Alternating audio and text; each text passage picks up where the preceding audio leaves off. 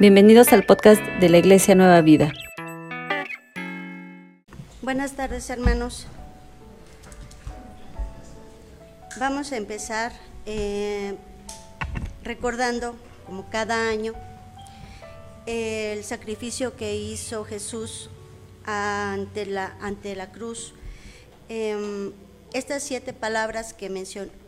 Ah, ok, acá. Ok, ¿ya? ¿Me escucho más? este, las siete palabras, eh, ¿qué es lo que nosotros debemos de aprender? Tenemos que reflexionar.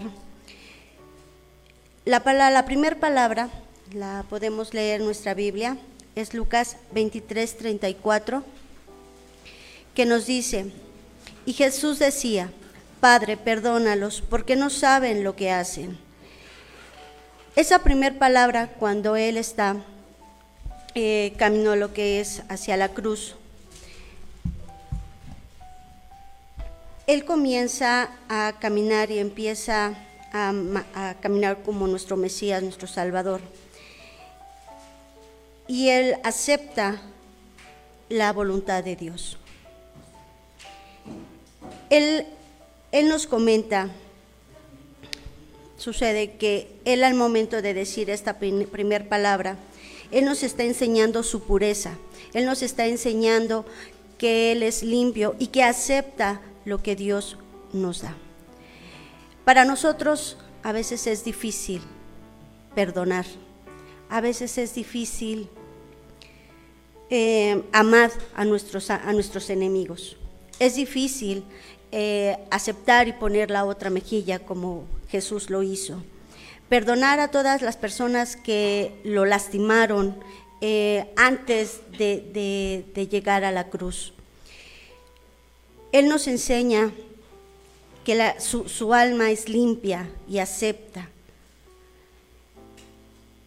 En nuestro, en nuestro corazón debe de haber esa, esa pureza para poder perdonar para poder aceptar, para poder decir, Dios, estamos en tus manos y es lo que tú nos digas, lo que tú nos haces caminar día con día y, poder, aceptar este, toda, la, toda la voluntad.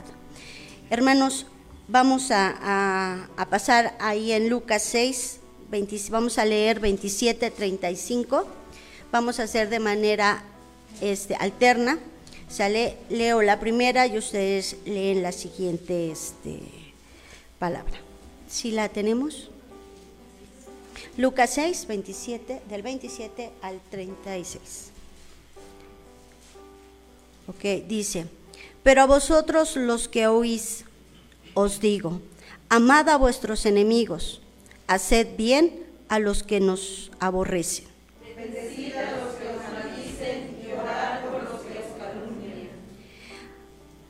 Al que te hiera en una mejilla, preséntale también la otra, y al que te quite la capa, ni aun la túnica le niegues. A cualquiera que te pida, dale, y al que tome lo que es tuyo, no pidas que te lo devuelva. ¿Y cómo queréis que, que hagan los hombres con vosotros? Así también vosotros, haced, pero haced vosotros con ellos.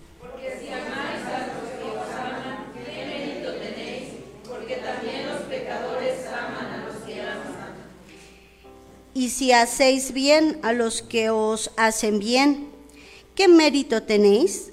Porque también los pecadores hacen lo mismo.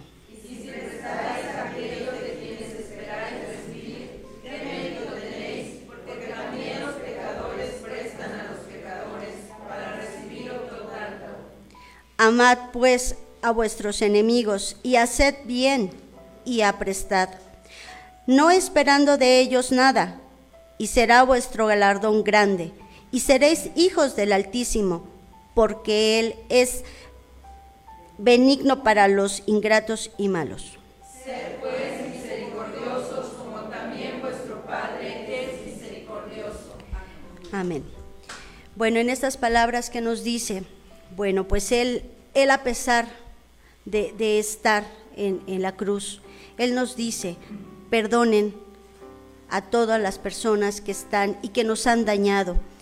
Vuelvo a repetir, sé que es difícil, pero si empezamos a trabajar en la palabra de Dios y empezar a entender qué es lo que Él nos, nos, nos dice y el camino en el cual debemos de seguir, va a ser más fácil el camino que nosotros vayamos día con día hacia hasta llegar a la presencia de Él y tener esa alma limpia y poder decir, están perdonados todos. Es lo que nos dice cada año este, Jesús al estar en esa cruz después de tantos, tantos, tantos maltratos y Él perdonando, o sea, Él perdonando a todos los que le hacen daños, daño. Esa es palabra del Señor. Amén.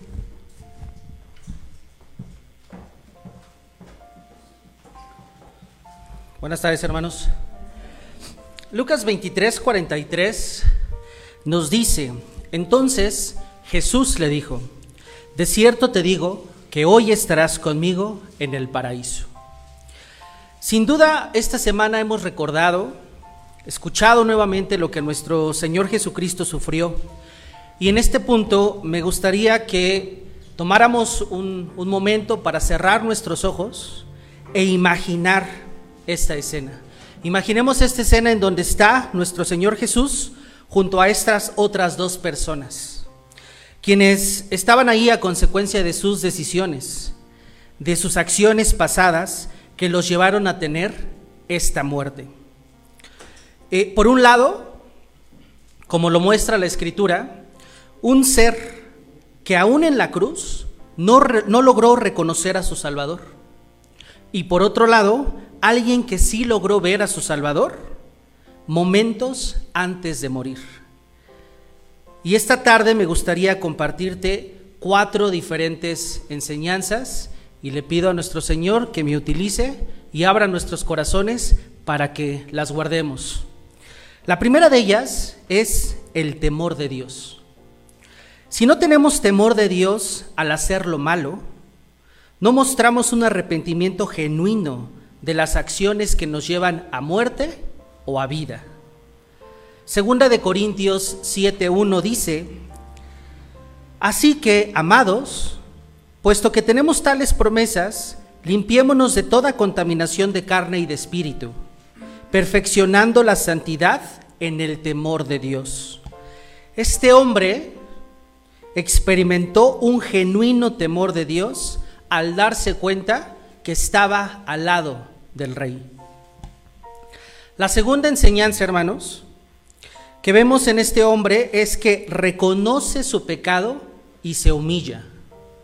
Primera de Juan 1.9 dice, si confesamos nuestros pecados, Él es fiel y justo para perdonar nuestros pecados y limpiarnos de toda maldad. Este hombre no solo reconoció su pecado, sino que también aceptó las consecuencias de este.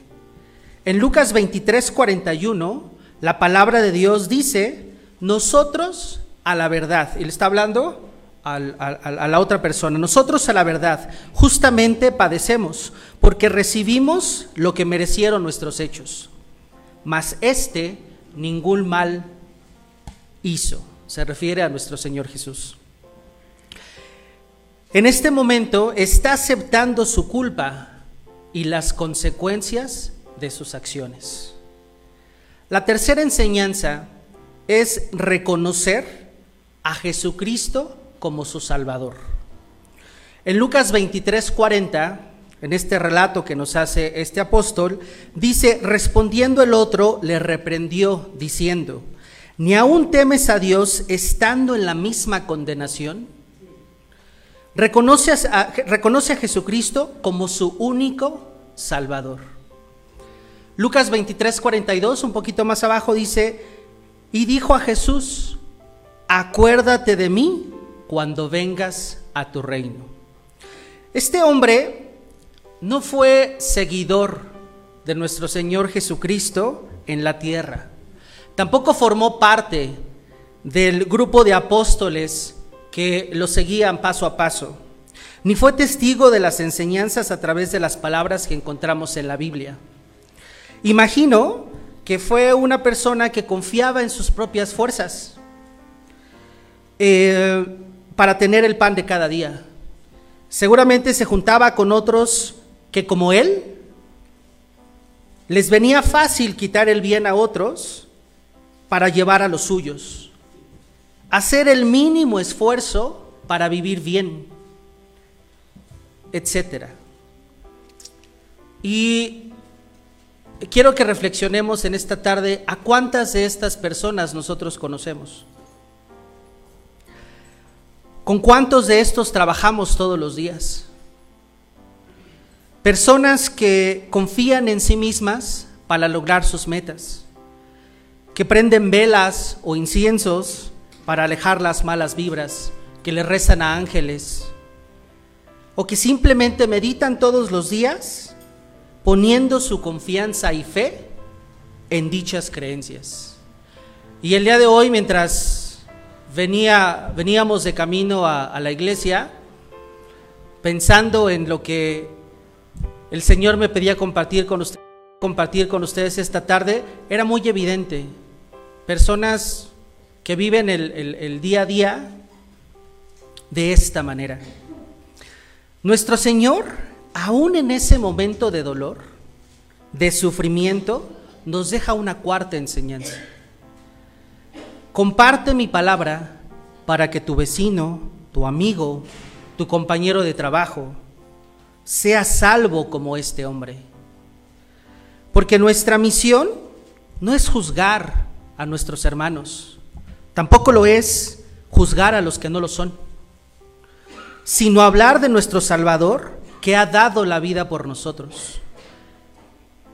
Y por aquellos que como este hombre lo reconozcan como su Señor y Salvador. Dios les bendiga, hermanos.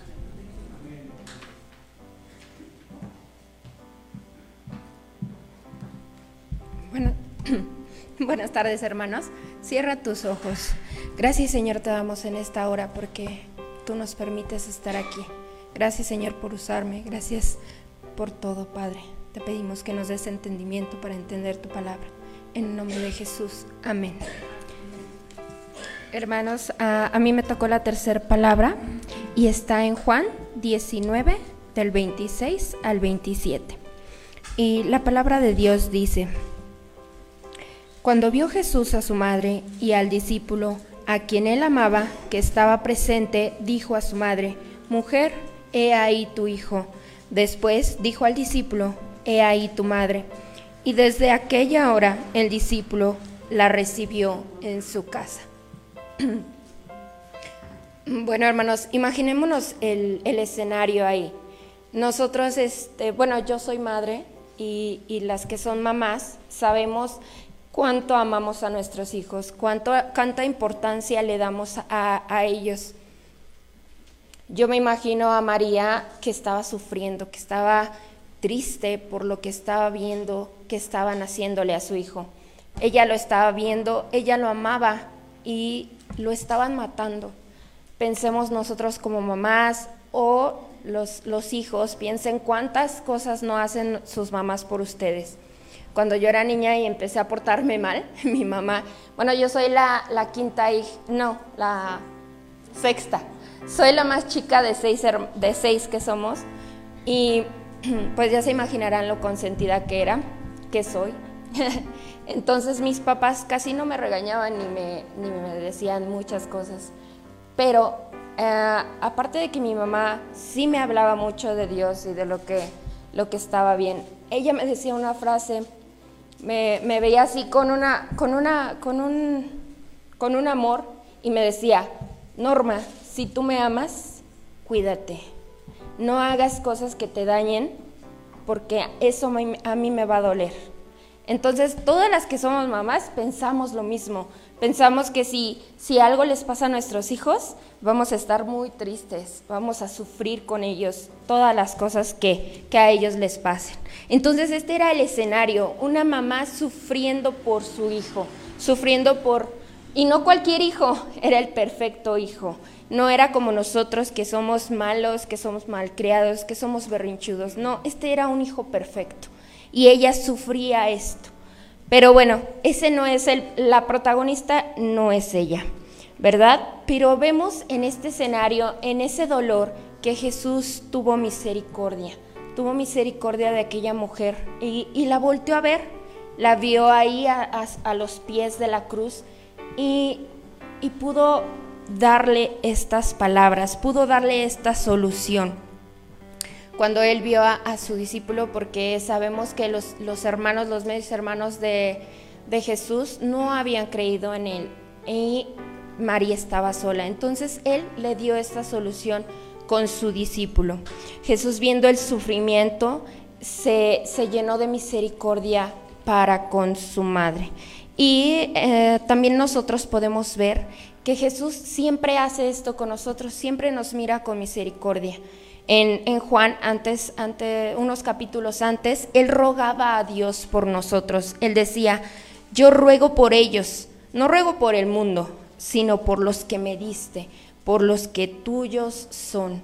Entonces, hermanos, Él tiene tanta, tanta, tanta misericordia para con cada uno de nosotros, que nos ve nuestro sufrimiento, nos ve nuestra tribulación y nos va a dar la salida.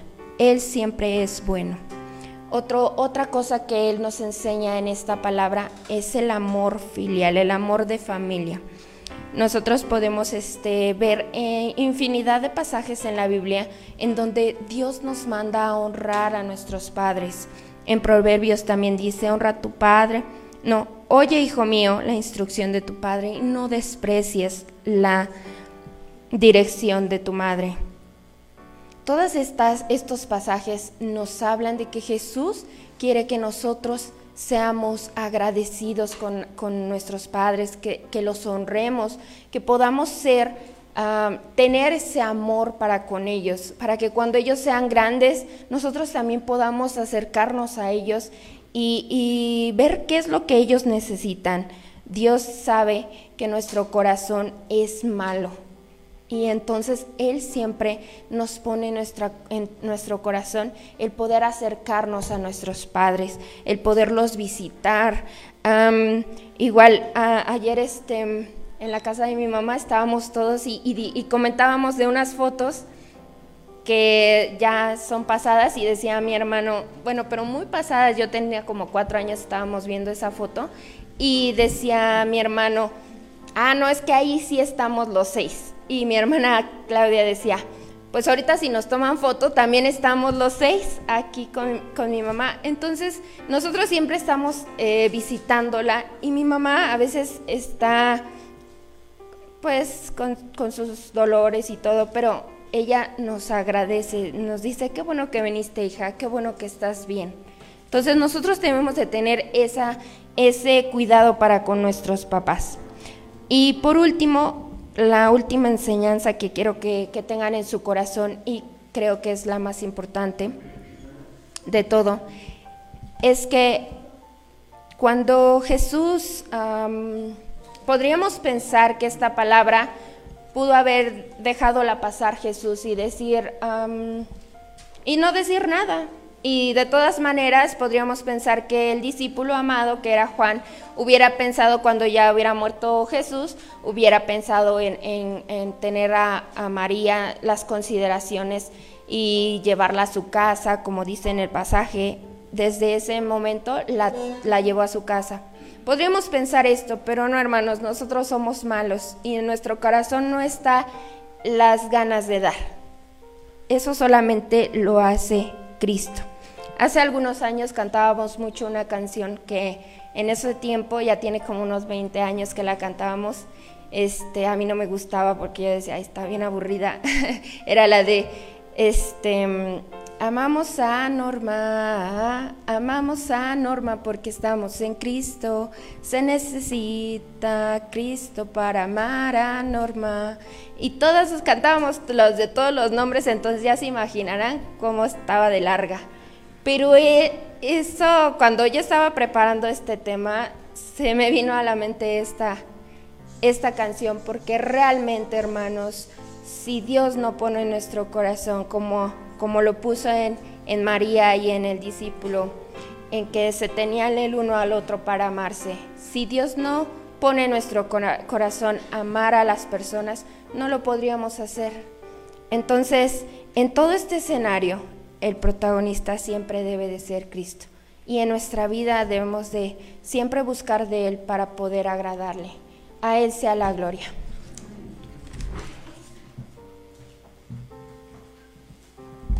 Muy buenas tardes, hermanos. Dios les bendiga. Eh, podemos imaginar, los hermanos, un momento el escenario que se estaba viviendo en, en, ese lugar donde crucificaron a Jesucristo. Y podemos ver que, que era algo, algo, algo único, algo, eh, algo que, que, intimida a cualquier persona. Y este, porque dice la palabra de Dios en, eh, en Marcos En Marcos 15, 25, era la hora tercera cuando le crucificaron. ¿sí? Es decir, las, nueve de la mañana. Hablando humanamente, hermanos, Jesús estaba eh, a esa hora, eh, eh, perdón, a la hora que él exclamó la cuarta palabra, era, hablando humanamente, Jesús estaba muy debilitado, ¿sí?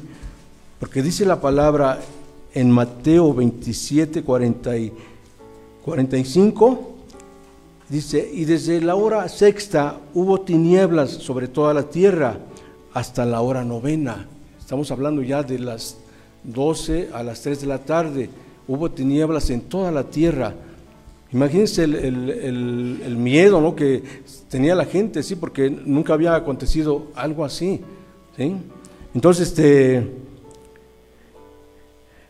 fue cuando Jesús exclamó, dice, cerca de la hora novena, o sea, de la, este, la hora de que toda la tierra estaba en tinieblas, cerca de la hora novena, Jesús clamó a gran voz, diciendo, Elí, Elí, lama sabactani, esto es, Dios mío, Dios mío, ¿por qué me has desamparado?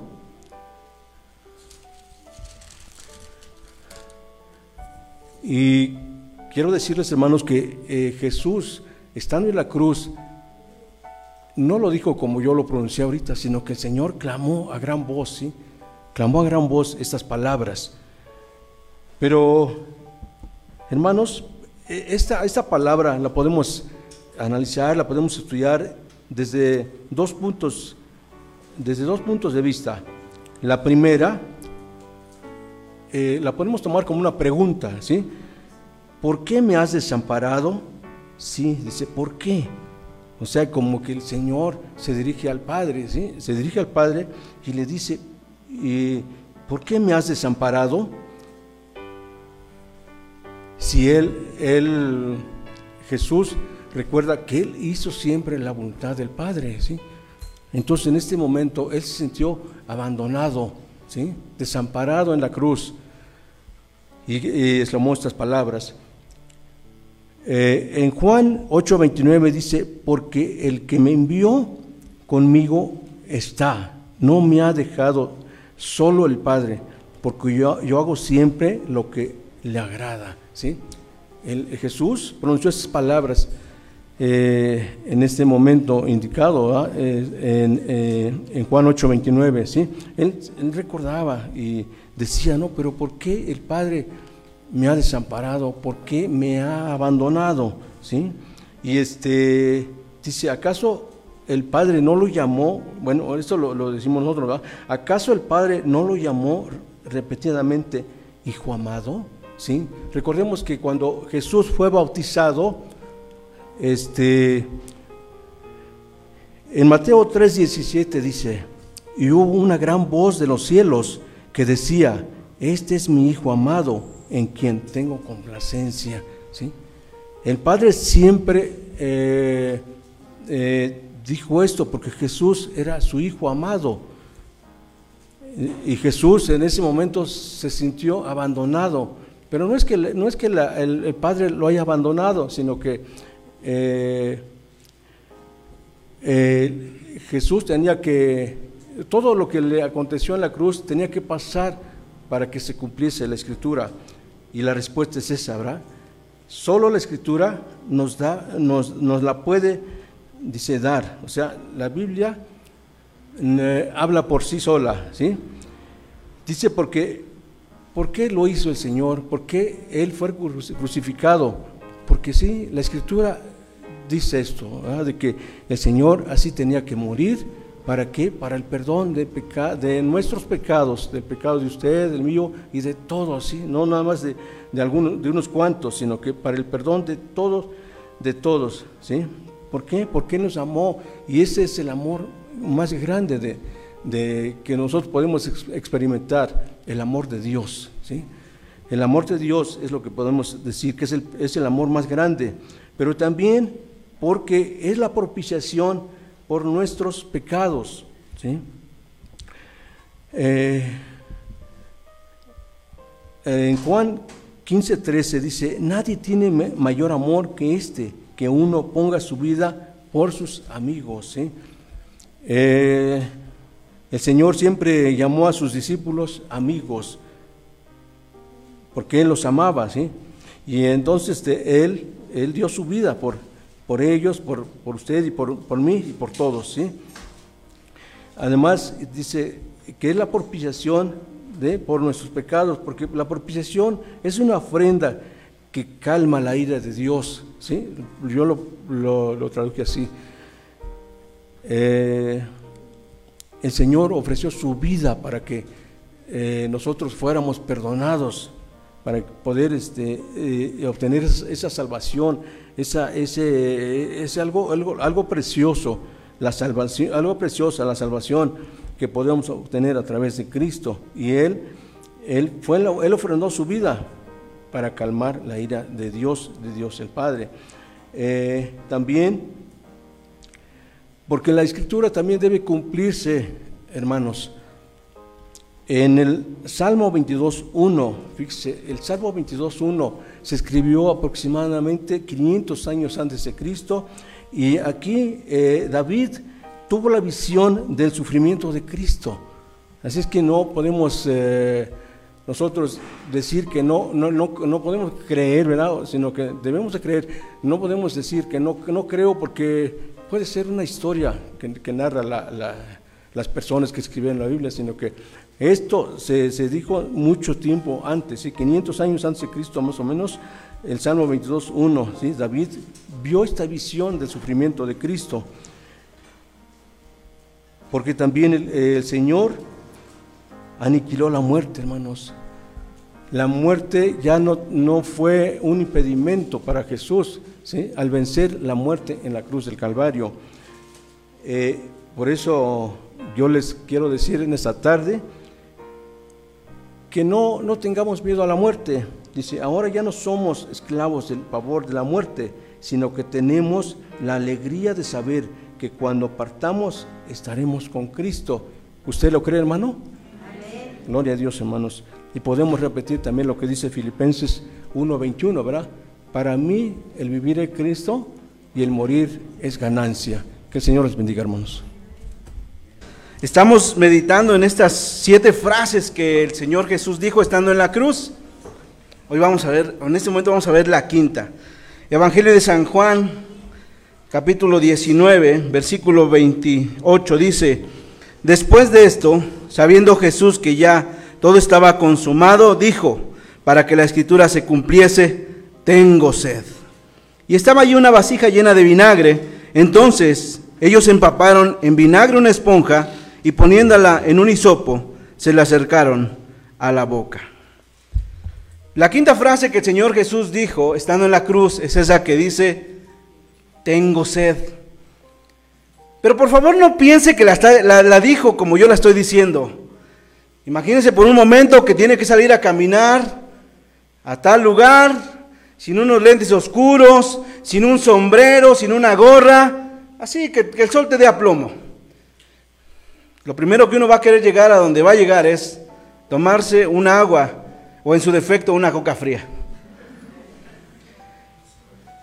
Habían pasado muchas horas de, la, de, la, crucifixión y el Señor Jesús, podemos pensar que dijo, tengo sed. Disculpen el grito. Es por si alguien dormía. Esta es la única frase que el Señor Jesús dijo para sí. Por favor, no piense que es una frase que dijo para que se cumpliera la escritura. En realidad hay un salmo, el Salmo 69, versículo 21, que indica que esto viviría el Mesías. Dice que él se le iba a acercar vinagre en una esponja y con eso iba a mitigar su sed. El Señor Jesús estaba exclamando o dijo, tengo sed, porque en verdad tenía sed, porque habían pasado tantas horas, la, deshidratación por la pérdida de sangre, la agonía que estaba viviendo en la cruz, la fiebre consiguiente de estar sufriendo latigazos, de estar sufriendo dolores, de estar sufriendo toda clase de dolencias, en verdad tenía sed. Y si aunado pensamos que desde el huerto de Getsemaní, la noche anterior, hasta ese momento no había consumido ni alimento ni bebida, en verdad nuestro Señor tenía sed y quería mitigar esa sed. Se dice que lo que se le acercó fue vinagre. Por favor, no piensen en ese vinagre que usamos para limpiar, para cocinar. No, no, no. En realidad, lo que le acercaron fue una esponja con un vino agrio, un poco áspero, que solían tomar los soldados romanos. Con eso ellos mitigaban su sed. Así que lo que le acercan no es vinagre como lo que conocemos, sino ese vino áspero que tomaban los romanos. Pero de esta frase, de estas dos palabras, yo quiero dejarles una gran enseñanza, hermanos. Sencilla, rápida, pero que creo que se puede quedar en nuestro corazón para siempre. En primer lugar, hermanos, cuando el Señor exclama esta frase de que tiene sed, lo que Él está expresando es que tenía una gran aflicción en su alma estaba pasando por una situación que no solo implicaba que necesitaba cubrir una necesidad física, sino aquí adentro, desde el alma, él estaba siendo afligido. Hay algo más que estaba pasando el Señor Jesús. Y en segundo lugar, es que él estaba sufriendo el doble tormento que toda persona sufre en el infierno. El primer tormento que va a sufrir, que sufren y que sufrirán las personas que vayan al infierno, es que estarán totalmente alejadas de Dios. Sí, hoy nosotros a veces nuestras decisiones por el mundo nos llevan a alejarnos de Dios, pero siempre cabe la posibilidad de clamar y decir, Señor, ayúdame, Señor, no, no, no, no hay una respuesta, por favor, ten misericordia. Y dice la palabra que el Señor nos escucha. Sin embargo, la persona que vaya al infierno podrá exclamar, podrá llorar, podrá sufrir, podrá decir lo que quiera y no será escuchado. Porque solamente en ese lugar ya no está nuestro Dios a nuestro alcance. Y en segundo lugar, lo que el Señor Jesús estaba sufriendo y lo que sufrirá toda la gente que estará en el infierno es que va o estaba sufriendo una sed totalmente insoportable. El Señor Jesús, dentro de sus enseñanzas, hablaba la historia de rico y el de un rico y Lázaro, Lázaro un mendigo, un mendigo, hablando de que era un mendigo, discúlpenme la pronunciación de la palabra, era un mendigo, era un por pordiosero, vamos a cambiarle, ¿no? Murieron los dos, Lázaro fue al seno de Abraham, fue a la presencia de Dios, y el rico, desde el infierno, clamaba y decía, por favor, aunque sea que Lázaro moje su dedo en agua y la ponga en mi lengüita para saciar mi sed. Eso es lo que se sufre en el infierno. Y lo dice la escritura, y no lo estoy inventando yo. Así que hermanos, el Señor Jesús estaba sufriendo en su alma y estaba sufriendo estas dos cosas, que toda la gente que vaya al infierno va a sufrir. Yo quiero decirles, hermanos, y con esto quiero terminar. Yo estoy seguro que nuestro Señor no quiere que ninguno de los que estamos hoy aquí vayamos al infierno. El infierno se ha matizado en el mundo como un lugar que no es tan malo, donde habrá fiesta, sí estarán todos los más malos, no, eh, no, no hay problema, estaremos tranquilos, no es cierto. Y el Señor no quiere que ninguno de los que hoy estamos aquí vayamos a ese lugar. porque será terrible, será completamente terrible. Hoy, que recordamos lo que el Señor Jesús hizo por nosotros, vale la pena decirle a nuestro Señor, Padre, gracias por lo que hiciste, toma mi corazón, que en ningún momento mis caminos me lleven a ir al infierno. Porque hermanos, el Señor Jesús dio su vida, no solamente para que tuviéramos opción a vida, sino también para que ninguno de los que claman su nombre, de ninguno de los que buscan su nombre, su palabra, vaya a ese lugar terrible que es el infierno. Mis queridos hermanos, hoy, después de terminar esta reflexión con las siguientes palabras, yo te invito a que ores desde tu corazón y le digas al Señor, toma mi vida, Señor. Que de ninguna forma, ni yo ni mi familia, vaya al infierno, que es un lugar terrible. Que Dios les bendiga, hermanos.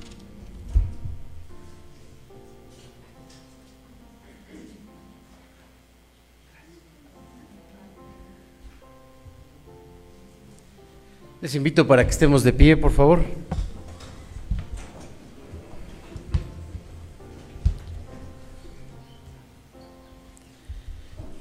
Y si tienen sus Biblias, acompáñenme, por favor, a leer el Evangelio de Juan, capítulo 19, versículo 30.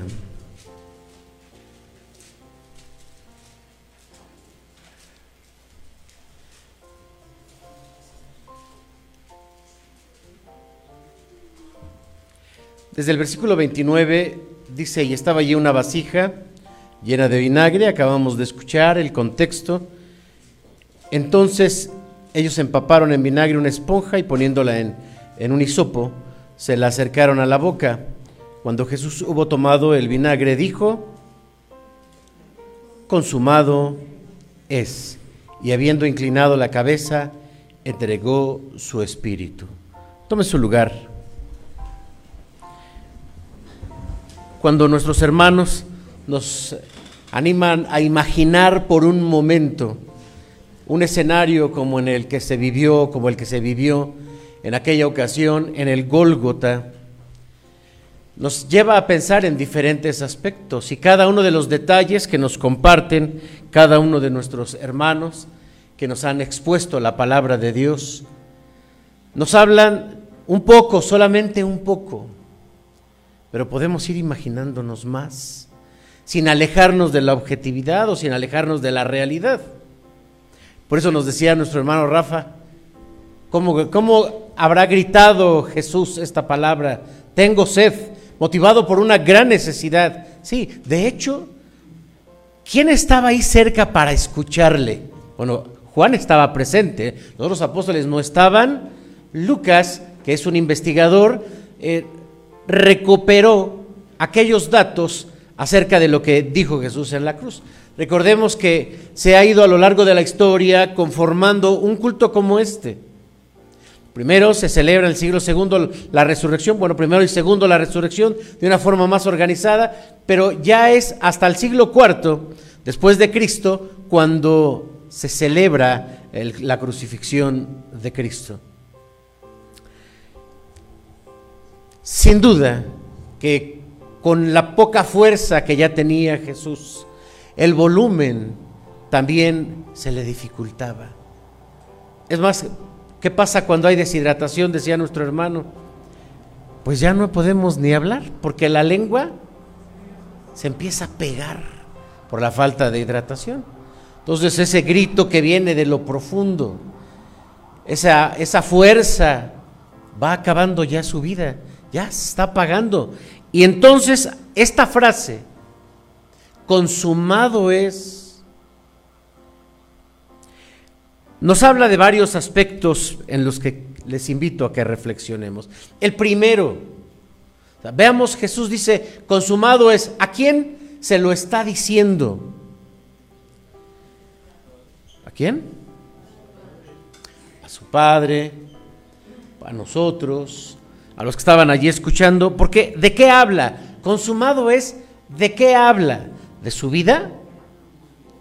No, exactamente, hay un plan, hay un plan que Jesús vino a cumplir.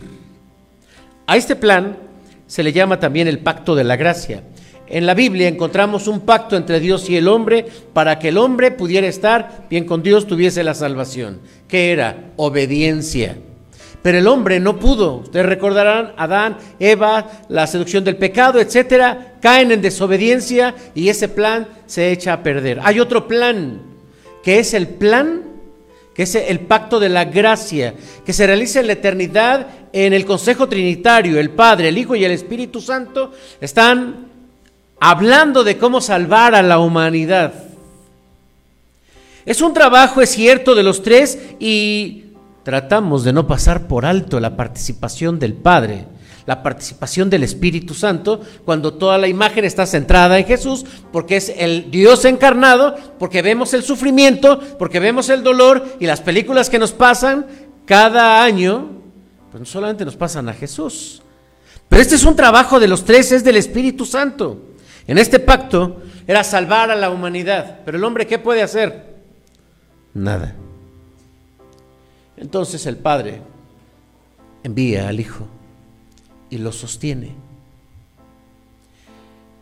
El Hijo viene y, como ya sabemos, predica el, el- el reino de Dios, eh, anuncia de la venida de Jesucristo, la vida eterna, la salvación, de su muerte en la cruz expiatoria. Y el Espíritu Santo, ¿qué hace el Espíritu Santo? Bueno, por eso pregunto, porque hace, ratito decía que solo vemos la participación del Hijo, pero el Espíritu Santo también está presente. Lo que está diciendo Jesús es, mi parte ya terminó. Porque la Biblia dice claramente que ¿quién le levantó de los muertos? ¿Quién? El Espíritu. Es ahí el trabajo de la Trinidad. También cuando el Señor Jesucristo dice, yo me voy, pero vendrá alguien a relevarme, porque este es un trabajo continuo. ¿Cuál es? El Espíritu Santo.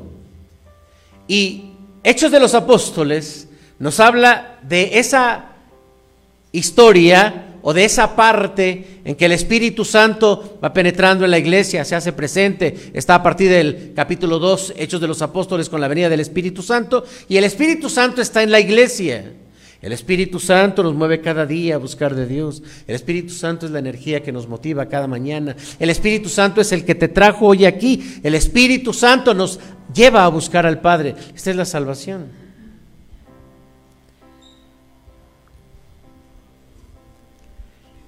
Entonces es una frase que dice el plan de salvación, así como tiene un principio, también tiene su cumplimiento. Jesús dice, esta es mi parte.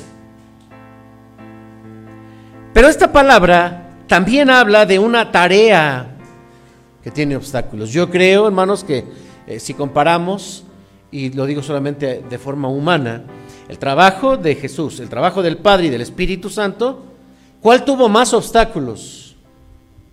Pues el de Jesús, o por lo menos es lo que nos enseña la Biblia. Porque desde que Jesús nace, vienen los eh, magos del oriente buscando a Jesús y Herodes está enojado porque ha nacido Jesús. Él no quería que Jesús creciera, yo creo que no hubiera querido que Jesús naciera. Así que manda a asesinar a todos los niños para tratar de acabar con la vida de Jesús. Más adelante, ya en el ministerio de Jesús, los religiosos de su tiempo, los fariseos, los escribas, eh, los saduceos y todos aquellos no querían que Jesús fuese popular, no querían que Jesús tuviese seguidores, porque ellos estaban perdiendo gente. Le ponían obstáculos, le mentían y demás. Eso está en, los evangelios. Y aquí también el hombre mismo está obstruyendo que ese plan se cumpliera. También los apóstoles le dejaron, le abandonaron. Si vimos Judas lo traiciona, luego viene otro a traicionarlo también cuando lo niega tres veces, Pedro, todos escapan, Tomás dice, yo ya no creo en eso. Es decir, hay una reacción hacia sus, su, de sus propios seguidores obstáculos. Todavía aquella ocasión cuando eh, Pedro le dice a Jesús, Jesús, vas a Jerusalén, te va a ir muy mal, ten cuidado de ti, ¿por qué no evitas ir allá? Y Jesús le dice, me eres un obstáculo, quítate de mí, Satanás.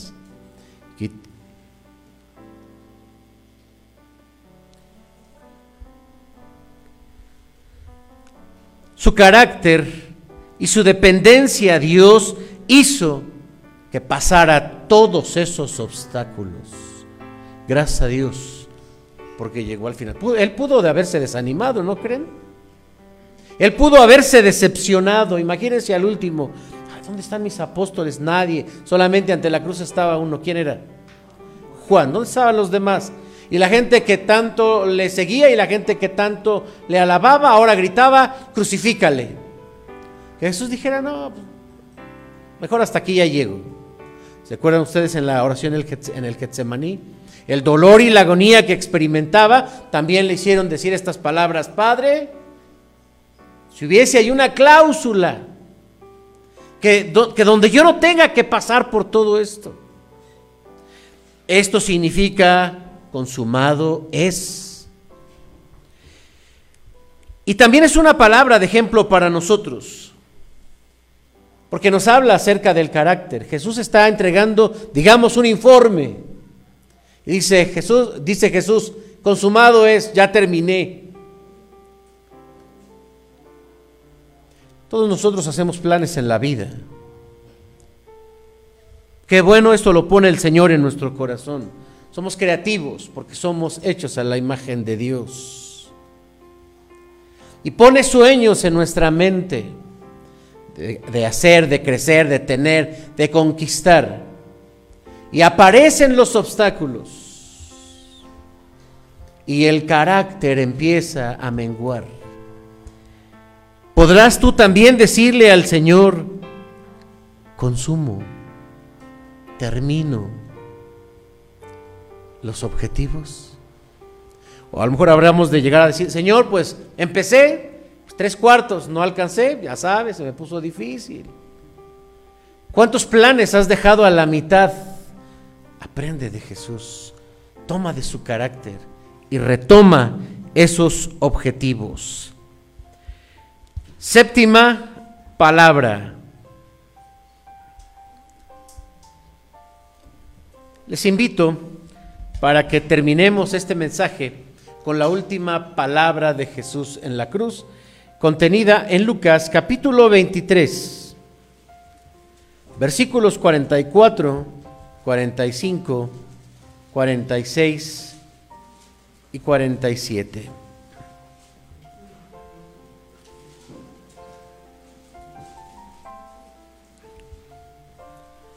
Si se han preguntado por qué no vienen las siete palabras de Jesús juntas, pues de lo que platicábamos hace rato, ¿no estaba ahí alguien como para, ¿qué dijo? ¿Qué dijo Jesús? Ah, dijo, consumado es. Ah, ¿Era la quinta o la sexta? Ya la sexta. Ah, la sexta. No había nadie, porque esto no se recopila de los diferentes evangelios. ¿Pudo haber habido más? Tal vez.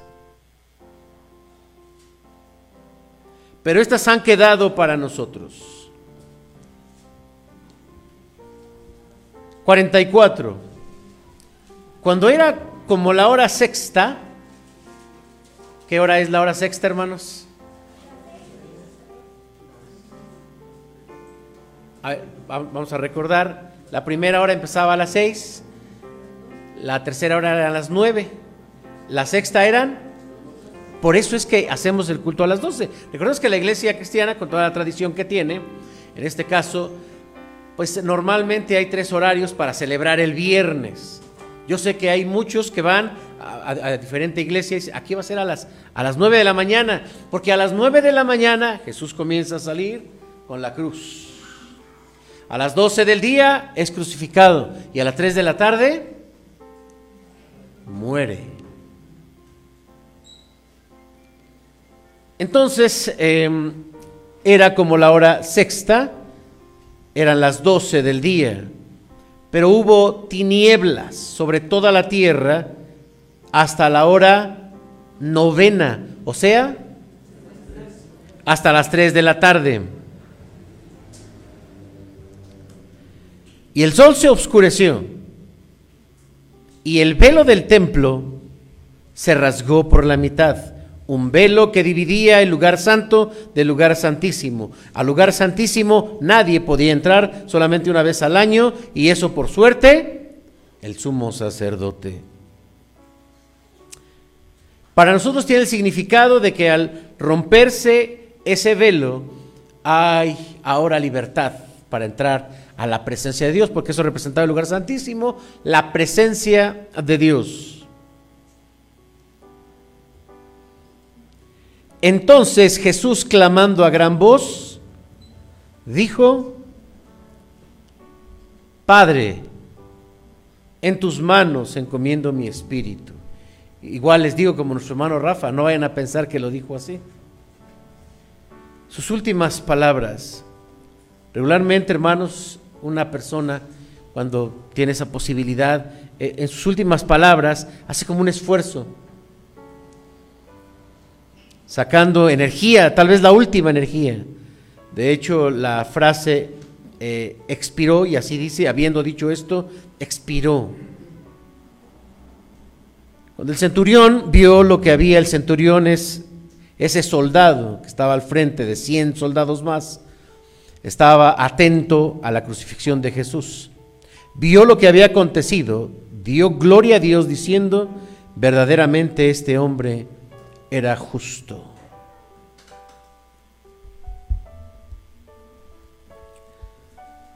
Con esta palabra, hermanos, eh, no solamente Jesús termina su vida terrenal, sino que esta palabra también nos inspira a nosotros. En primer lugar, porque nos dice o nos recuerda que tenemos miedo a morir. Y tal vez alguien diga, yo no tengo miedo a morir. Este, este temor a lo largo de la vida, haciendo conciencia, fortaleciendo nuestra fe, pues lo superamos, lo superamos. Pero por naturaleza todos nuestros movimientos y nuestros reflejos son una protección constante ante cualquier cosa que agreda a nuestro cuerpo. ¿Sí? Podemos reaccionar si viene un golpe, si viene, hasta si viene un balón. O sea, lo primero que hacemos es cubrir el cuerpo, Brax. Y las reacciones más fuertes son la protección de los órganos vitales. De hecho, los huesos que tenemos aquí, la parrilla costal, protege, porque debe estar muy protegido esa zona. De cualquier reacción, luego, luego, cuidado, cerramos los ojos. A veces hasta aunque nos caiga agua cuando estamos bañando. Es una reacción natural del ser humano protegerse. Por eso dije que el ser humano por naturaleza tiene miedo a la muerte. Y por ello se va creando conceptos equivocados respecto de la muerte que van prolongando su sufrimiento. Cuando alguien muere, tendemos a preguntar o a escuchar que alguien pregunta, bueno, ¿y qué edad tenía? Decía una mujer, ¿y para qué? ¿Qué tiene que ver? O sea, ¿los chiquitos no se mueren? ¿Solo los, viejitos? Tal vez en el orden natural pensamos que así debiera ser. La realidad es otra, morimos todos. Yo soy un hijo de Dios, algunos piensan, o yo le sirvo al Señor, por eso es que a mí no me pasa nada. O yo, conceptos equivocados. ¿Cómo estás? Bien, a los hijos de Dios no nos pasan cosas malas. Hay gente que así piensa. Pero aquí estamos viendo a un Jesús, hermanos, muy joven. ¿A qué edad murió Jesucristo? A los 33. Yo digo que estaba joven. Si cuando yo digo mi edad, digo, pues estoy chavo. 33, 33 años. Y sin embargo, hermanos, eso nos recuerda como con el caso de Juan el Bautista. Juan el Bautista, un hombre también muy joven muy joven, pero le cortaron la cabeza. Y expresó Jesús estas palabras. El mejor profeta, el profeta más grande fue Juan el Bautista. Pero ¿cómo terminó Juan el Bautista? Porque este era el plan de Dios. Amados hermanos, hoy estamos aquí por el plan de Dios. Y cuando digo estamos aquí me refiero a la vida, no solo en este lugar. Me refiero a la vida. Estamos aquí porque todos cumplimos un propósito. Y saben una cosa, cuando terminemos ese propósito, cuando se llegue ese momento, no nos podemos quedar un minuto más. Jesús mismo dijo, por mucho que se afanen, no van a extender nada, nada van a extender. Y si hoy estamos aquí, es, hermanos, porque Dios tiene un plan para nuestra vida y ese plan todavía no termina. No podemos atribuir a nuestra salud, a nuestras actividades, a nuestra inteligencia, a nuestra no podemos atribuir a nada a nada, solamente a Dios la vida. Y vamos a estar aquí, amados hermanos, hasta que él nos diga terminaste. Esta palabra también nos recuerda que debemos estar preparados. Jesús, prototipo y al que nosotros aspiramos a ser, dijo, Padre, Padre, razón, recordemos hermanos, por el que fue juzgado y porque fue llevado a la cruz, porque se hizo hijo de Dios. Y al hacerse hijo de Dios, se hizo igual a Dios. Padre, en tus manos encomiendo mi espíritu. Esta relación se va construyendo. Jesús no solamente decía, yo que yo soy el Hijo de Dios. Jesús se levantaba todas las mañanas para entablar una relación única con su Padre Celestial. Jesús también doblaba su rodilla y le rogaba al Padre y aún ante la tumba de Lázaro le dice, gracias Padre porque me has escuchado. Y entonces dice, Lázaro, ven fuera. O sea, no, yo soy el, Hijo de Dios, yo también soy Dios. Ahorita eh, vamos a hacer milagros, fórmense. Él oraba y le pedía a Dios y dependía de Dios, dependía de su Padre. Amados hermanos, llegar al momento de la muerte sin una relación con Dios, nunca le podremos decir, en tus manos encomiendo mi espíritu. ¿Cómo es tu relación con Dios? Dependes de Dios cada día. Das gracias. Eres consciente de todo lo que el Señor pone en ti.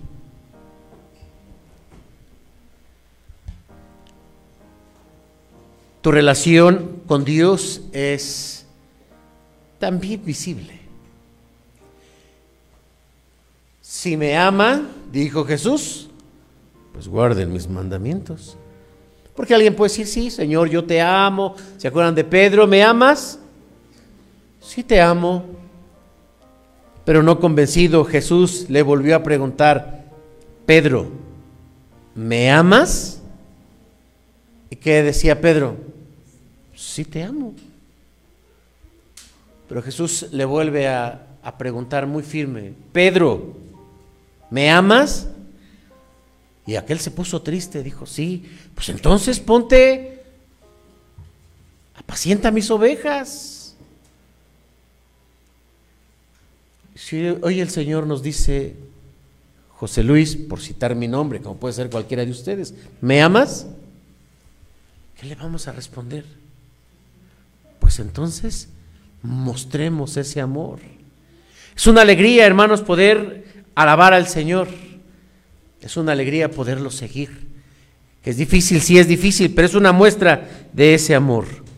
Por lo tanto, amados hermanos, Jesús conocía, tenía esta relación con su Padre, sabía que podía acercarse a Él y entendía también que su espíritu necesita un descanso eterno. Eclesiastés capítulo 12, versículo 7 dice, y el, el polvo vuelve a la tierra o el cuerpo vuelve a la tierra como era, pero el espíritu va a Dios, quien lo dio. ¿Dónde está cifrada tu eternidad? Lo mejor nos preocupamos, compramos un seguro de vida o compramos un rinconcito allá en el panteón. ¿Ya tienes asegurado tu lugar en el cielo? Es pregunta. Si ya tienes tu lugar preparado en el cielo, entonces simplemente estas palabras también son para ti y tú las expresarás. Padre, pues ahora sí, en tus manos encomiendo mi espíritu. Pero si no estás seguro de un lugar en el cielo, yo te invito para que no pase este día sin que te asegures. Pongámonos de pie.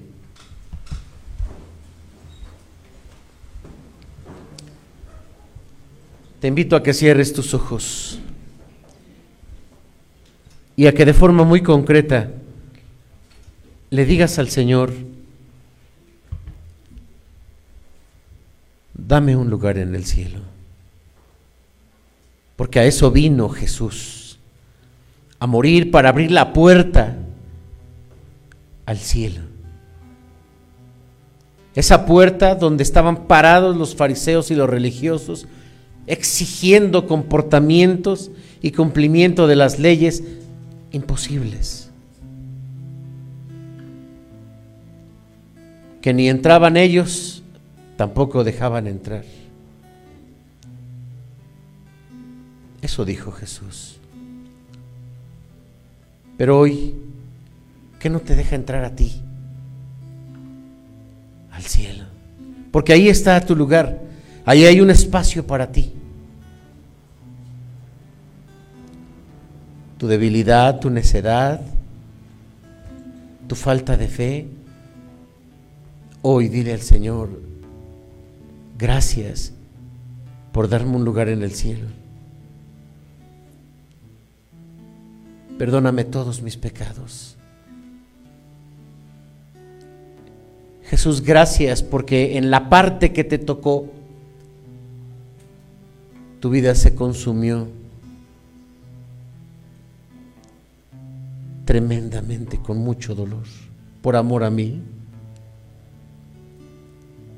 Gracias, Padre, porque sostienes este plan y me recibes como tu Hijo. Gracias, Espíritu Santo, por estar en mí, por hablarme en este momento.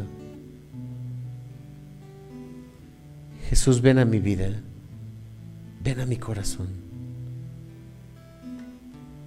Hoy quiero recibir esa salvación que tú tienes para mí.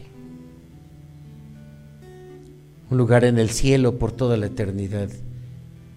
Quiero estar allá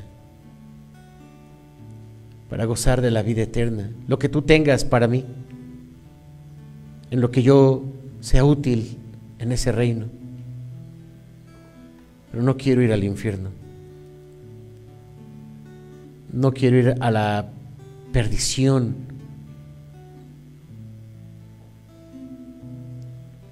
Por eso te acepto como mi Señor y mi Salvador. Ayúdame a seguirte con todo mi corazón, con toda mi fe, con todas mis ganas. En el nombre de Jesús oramos. Amén. Que Dios les bendiga. Si quieres aprender más acerca de Dios, te invitamos a seguir en nuestras redes sociales que son Spotify, INP Nueva Vida, JM, Facebook, Iglesia Nacional Presbiteriana Nueva Vida, YouTube, INP Nueva Vida, JM, Instagram, arroba INP Nueva Vida. El correo electrónico, si nos gustas contactar, es inpnuevavida.gmail.com. Dios te bendiga.